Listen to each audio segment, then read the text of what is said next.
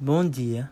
Hoje nosso grupo, que é composto pelos integrantes Rafael Araújo, Rafaela Cavalcante e Pedro Gouveia, vamos falar um pouco sobre a moral, suas ações e suas consequências.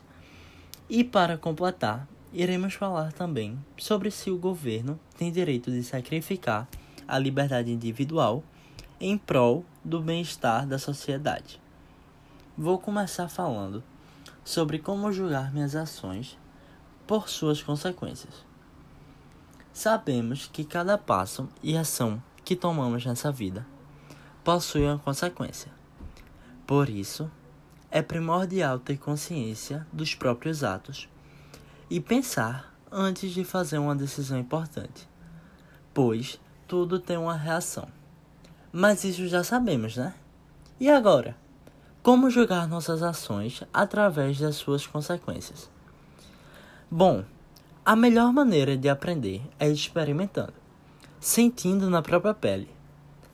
Uma boa dica é aprender com os erros dos outros, mas é comprovado que aprendemos melhor com os nossos fracassos. Portanto, não seja duro demais com você mesmo e entenda que se você errou, pelo menos tem algo a aprender com isso.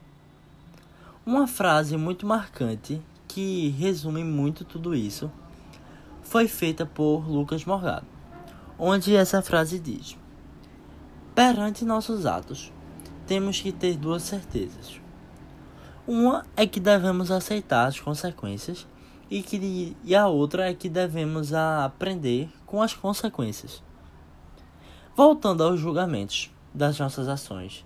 Nós julgamos nossas ações através das consequências, visto que, caso uma consequência for ruim, entende-se que nossa ação foi feita de certa forma errada.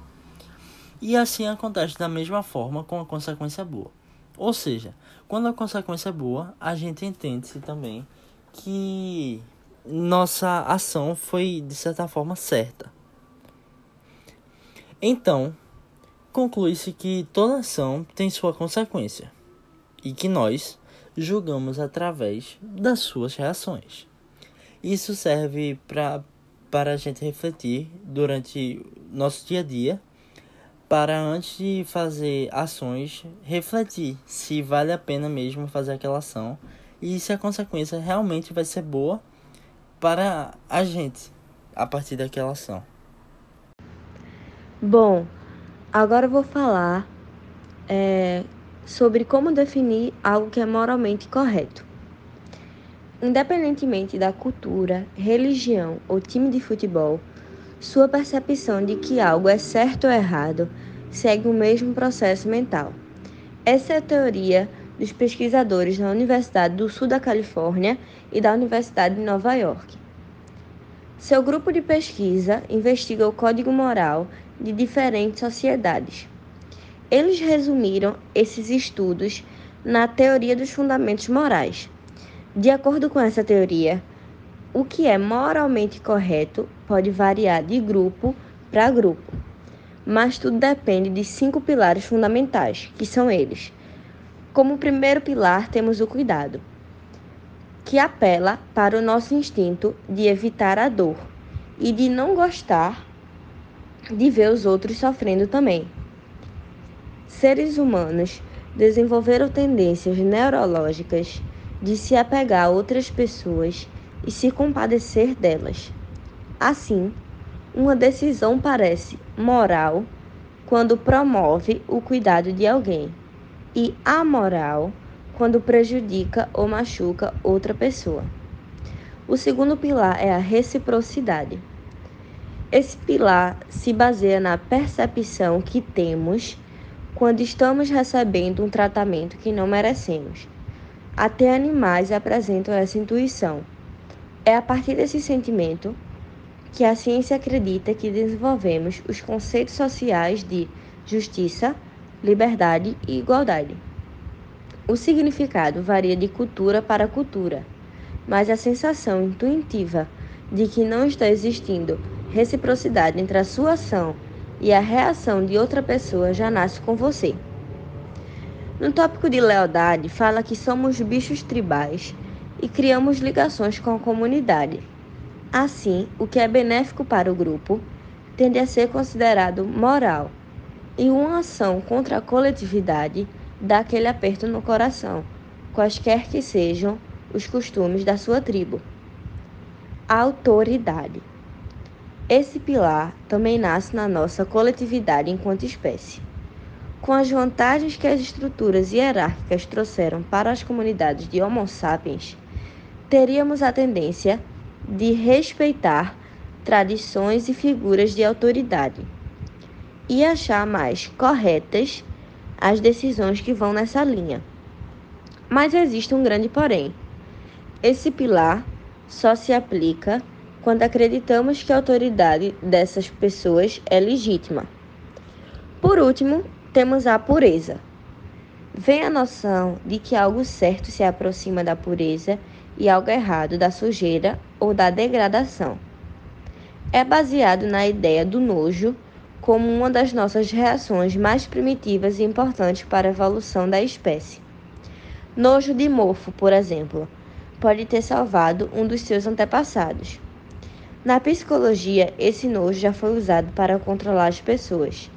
A igreja, por exemplo, pregava a associação entre nojo e a quebra da castidade. Mas a ideia de que uma decisão certa tem uma motivação nobre e elevada e que o errado é o carnal e o sujo é mais antiga que a religião católica. O que varia é o que é considerado sujo ou puro para cada tipo de cultura. E eu vou responder a terceira pergunta, que é: um Estado tem ou não o direito de sacrificar a liberdade individual em prol do bem-estar da comunidade? Bom, a Constituição Federal do Brasil proclama a instituição de um Estado democrático de direito, isto é, um Estado destinado a assegurar o exercício dos direitos sociais e individuais, a liberdade, a segurança, o bem-estar, o desenvolvimento, a igualdade e a justiça como valores supremos de uma sociedade pluralista. E com pluralista, temos uma sociedade em que todos os interesses são protegidos. Nesse contexto, vale a pena trazer à tona o princípio da supremacia do interesse público, que torna-se útil a partir de que, no âmbito das relações sociais, surgem conflitos entre interesse público e interesse privado, de forma que, ocorrendo este conflito, deve prevalecer o interesse público, isto é, aquele que atende e satisfaz o maior número de pessoas.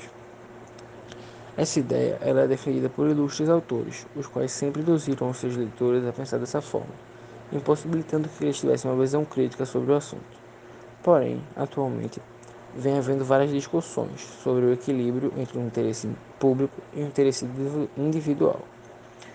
E nesse contexto, devemos recorrer aos princípios da razoabilidade e da proporcionalidade, sendo necessária a ponderação pelo administrador público do, do interesse público e do interesse individual, a fim de saber qual seria mais aplicável ao caso concreto. Feito isso, não seria o caso de um interesse prevalecer sobre o outro de modo absoluto, mas sim, no momento da ponderação, um deles teve mais peso, ou seja, um peso maior, e por isso foi necessária a sua aplicação em uma situação específica. Sendo assim, a supremacia do interesse público deve conviver com os direitos fundamentais dos cidadãos não os colocando em risco.